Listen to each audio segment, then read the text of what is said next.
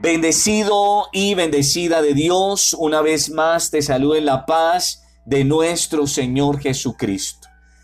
Te doy una cordial bienvenida a este espacio de devocional y quiero invitarte para que por los próximos minutos nos tomemos un delicioso tinto con el Señor mientras meditamos en su bendita palabra, en este mensaje que lleva por título Derribando la idolatría en la familia, derribando la idolatría en la familia. Mensaje que está basado en el libro de jueces capítulo 6, verso 23 al 27, que dice así y que leo en el nombre de Jesucristo. Pero el Señor le dijo, quédate tranquilo, no temas, no vas a morir entonces Gedeón construyó allí un altar al Señor y lo llamó El Señor es la paz, el cual hasta el día de hoy se encuentra en Ofra de Abiacer. Aquella misma noche el Señor le dijo a Gedeón, toma un toro del rebaño de tu padre, el segundo, el que tiene siete años derriba el altar de tu padre que tu padre ha dedicado a Baal y el poste con la imagen de la diosa Acera que está junto a él. Luego sobre la cima, atención, de este lugar de refugio, y lo digo entre comillas, que aquel padre de Gedeón había creado, construye un altar apropiado para el Señor tu Dios. Toma entonces la leña del poste de acera que cortaste y ofrece el segundo toro como holocausto. Gedeón llevó a diez de sus hombres e hizo lo que el Señor le había ordenado.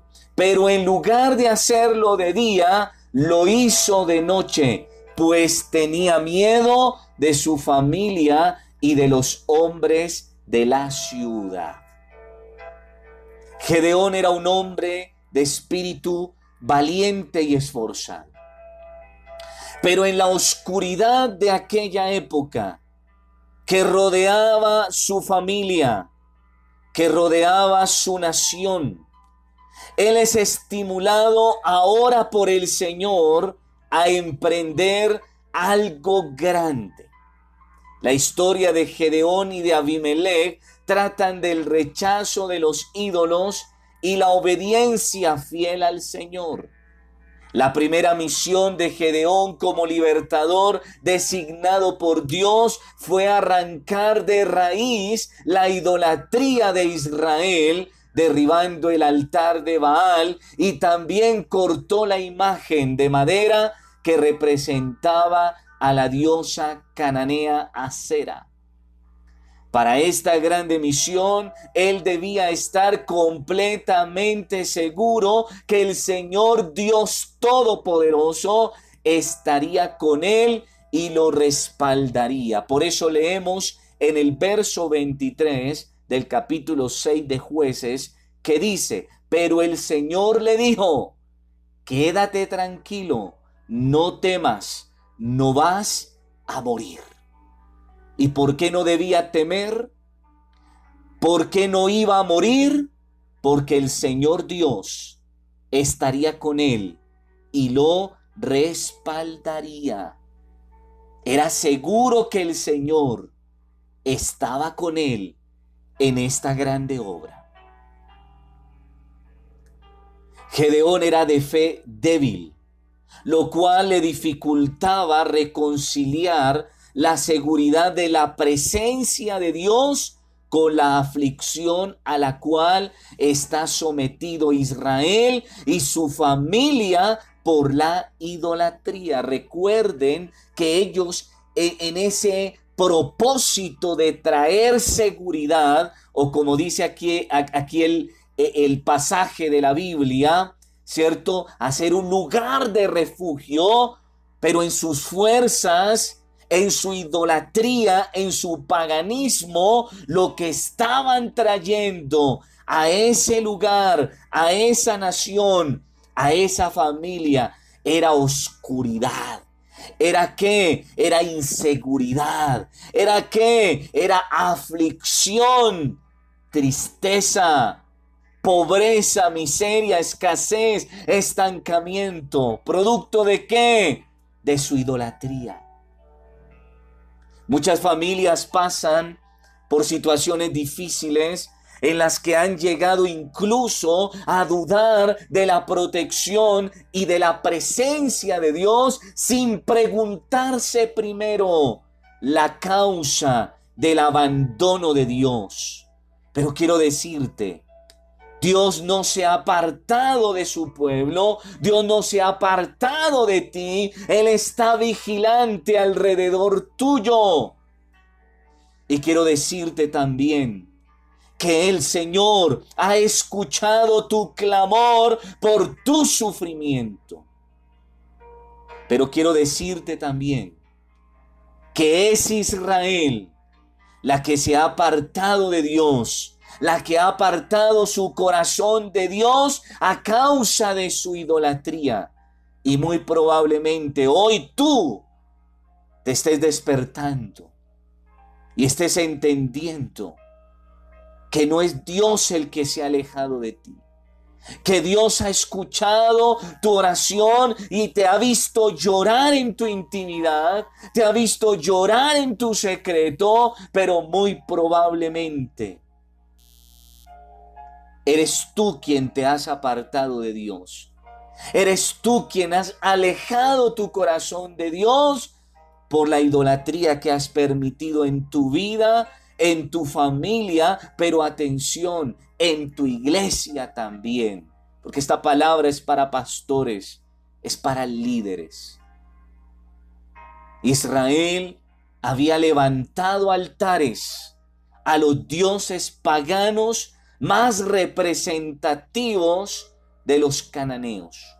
Y leemos en la palabra de Dios, en el primer libro de Reyes, capítulo 18, verso 16 al 18. Entonces Abdías fue a encontrarse con Acab y le dio el aviso y Acab vino a encontrarse con Elías, o sea, el profeta de Dios.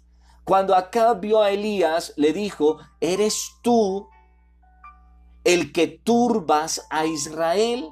A lo cual respondió el siervo de Dios, el profeta de Dios. Yo no he turbado a Israel, sino tú y la casa de tu padre, dejando los mandamientos del Señor y siguiendo a los Baales. Leemos la palabra de Dios en Malaquías capítulo 3 verso 7.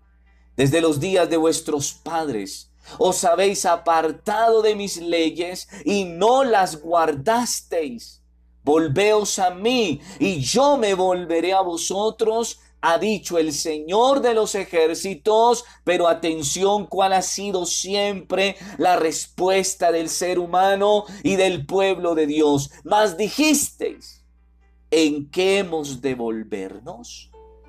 Pero dice la palabra de Dios en Mateo capítulo 3, versos 7 al 9, al ver el que muchos de los fariseos, o sea, Juan el Bautista, al ver que muchos de los fariseos y de los saduceos venían a su bautismo, les decía, generación de víboras, ¿quién os enseñó a huir de la ira venidera? Haced pues frutos dignos de arrepentimiento y no penséis decir dentro de vosotros mismos, a Abraham tenemos por padre, porque yo os digo que Dios puede levantar hijos a Abraham aún de estas piedras. No es extraño que esto mismo se dé al interior de nuestras familias e iglesias donde clamamos la presencia de Dios, pero al mismo tiempo podemos estar adoptando y tolerando las costumbres y prácticas del mundo que nos rodea. Dios es quien se acerca a Gedeón, pero no entra en su casa. Y la primera instrucción que le da a Gedeón Dios es, derribar la idolatría de su propia familia y hacer que ellos se vuelvan a Dios, renunciando a todo aquello que distancie su corazón de Dios. Dios se acerca al siervo. Dios se acerca a su escogido, a su elegido, mas no entra en la casa de Gedeón. Qué cosa tan tremenda eso. Muy parecido aquel suceso de Moisés con el pueblo a las puertas de la tierra prometida y el Señor le dice, yo te he cumplido, entrarás tú y el pueblo a la tierra, pero mi presencia no irá con ellos. Y entonces Moisés le dice, Señor, si tu presencia no ha de entrar con nosotros, mejor déjanos morir en este desierto. Si la presencia de Dios no está en tu casa, no está en tu familia, no está en tu iglesia, no está en nuestra nación. No estamos felices, no estamos bendecidos, no estamos en esa verdadera paz entonces. La razón es que no es posible pretender ser el pueblo de Dios y a la vez adorar a otros dioses. Si queremos la presencia de Dios en nuestras vidas, familias e iglesias, será necesario levantarnos contra toda forma de idolatría, como lo hizo también Josué. Leemos la palabra de Dios en Josué 24, 15. Y si mal os parece servir al Señor, escogeos hoy a quien sirváis. Si a los dioses a quienes sirvieron vuestros padres cuando estuvieron al otro lado del río, o a los dioses de los amorreos en cuya tierra habitáis. Pero mire lo que dice Josué pero yo y mi casa serviremos al Señor. Podemos imaginarnos el conflicto generado, pero no podemos permanecer indiferentes y tolerantes ante la situación espiritual de nuestros hogares e iglesia pues solo a través de las familias y de la iglesia realmente transformada veremos una nación libre y en paz, pero no solamente una nación libre y en paz, sino una nación bendecida por el Señor nuestro Dios.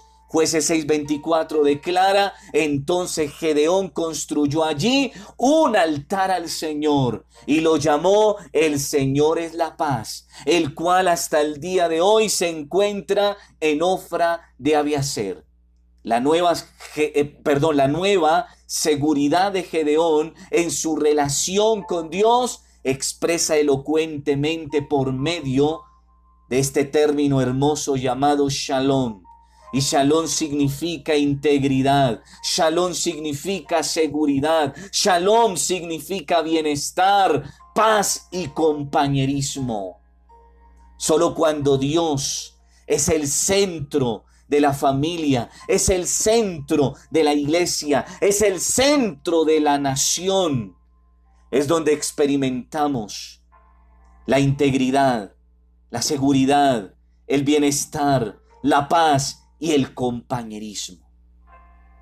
Quiero terminar esta reflexión diciéndote o recordándote mejor que la invitación que nos hace el Señor este día es actuar como lo hizo Gedeón, como lo hizo Josué, poniendo a prueba el poder de aquellos ídolos y dando testimonio de la presencia de Dios en nosotros porque estamos sujetos a la bendita palabra de Dios. La redención, la bendición de nuestra nación empieza por la transformación de nuestro propio ser y de nuestra propia familia. Y quiero invitarte para que en este día te hagas las siguientes preguntas. ¿Qué ídolos crees que están siendo adorados por ti y por los tuyos. Segunda pregunta, ¿qué acciones espirituales crees o el Señor te ha dicho debes emprender? Pero hoy la consigna es clara. Derriba los ídolos en tu propia vida primero y en tu familia. Y quiero invitarte para que oremos juntos al Señor. Amado y soberano Dios, Padre Celestial, Gracias Señor porque tú has sido paciente para con nosotros, para con nuestra familia, para con nuestra iglesia, Señor. Gracias por tu compasión. Gracias por tu amor, Señor. Gracias, Padre, porque sigues esperando en nosotros. Que de corazón sincero, que de corazón genuino y verdadero, nos volvamos a ti en verdadera adoración, en verdadera entrega, en verdadera, Señor, arrepentimiento genuino. Padre, hoy te pedimos que restaures nuestras vidas primero, que restaure nuestra familia.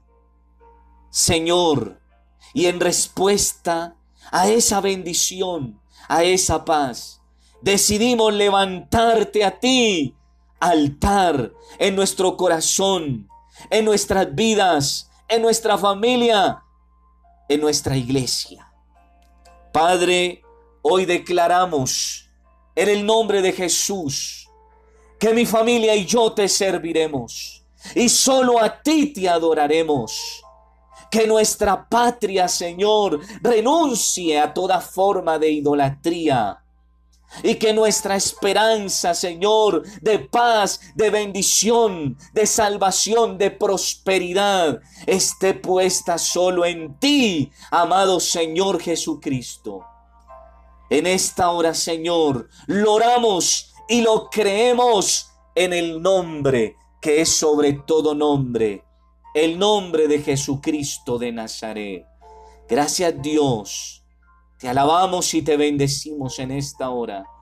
Te damos toda gloria, toda alabanza, Señor, a tu bendito nombre. Gracias Dios.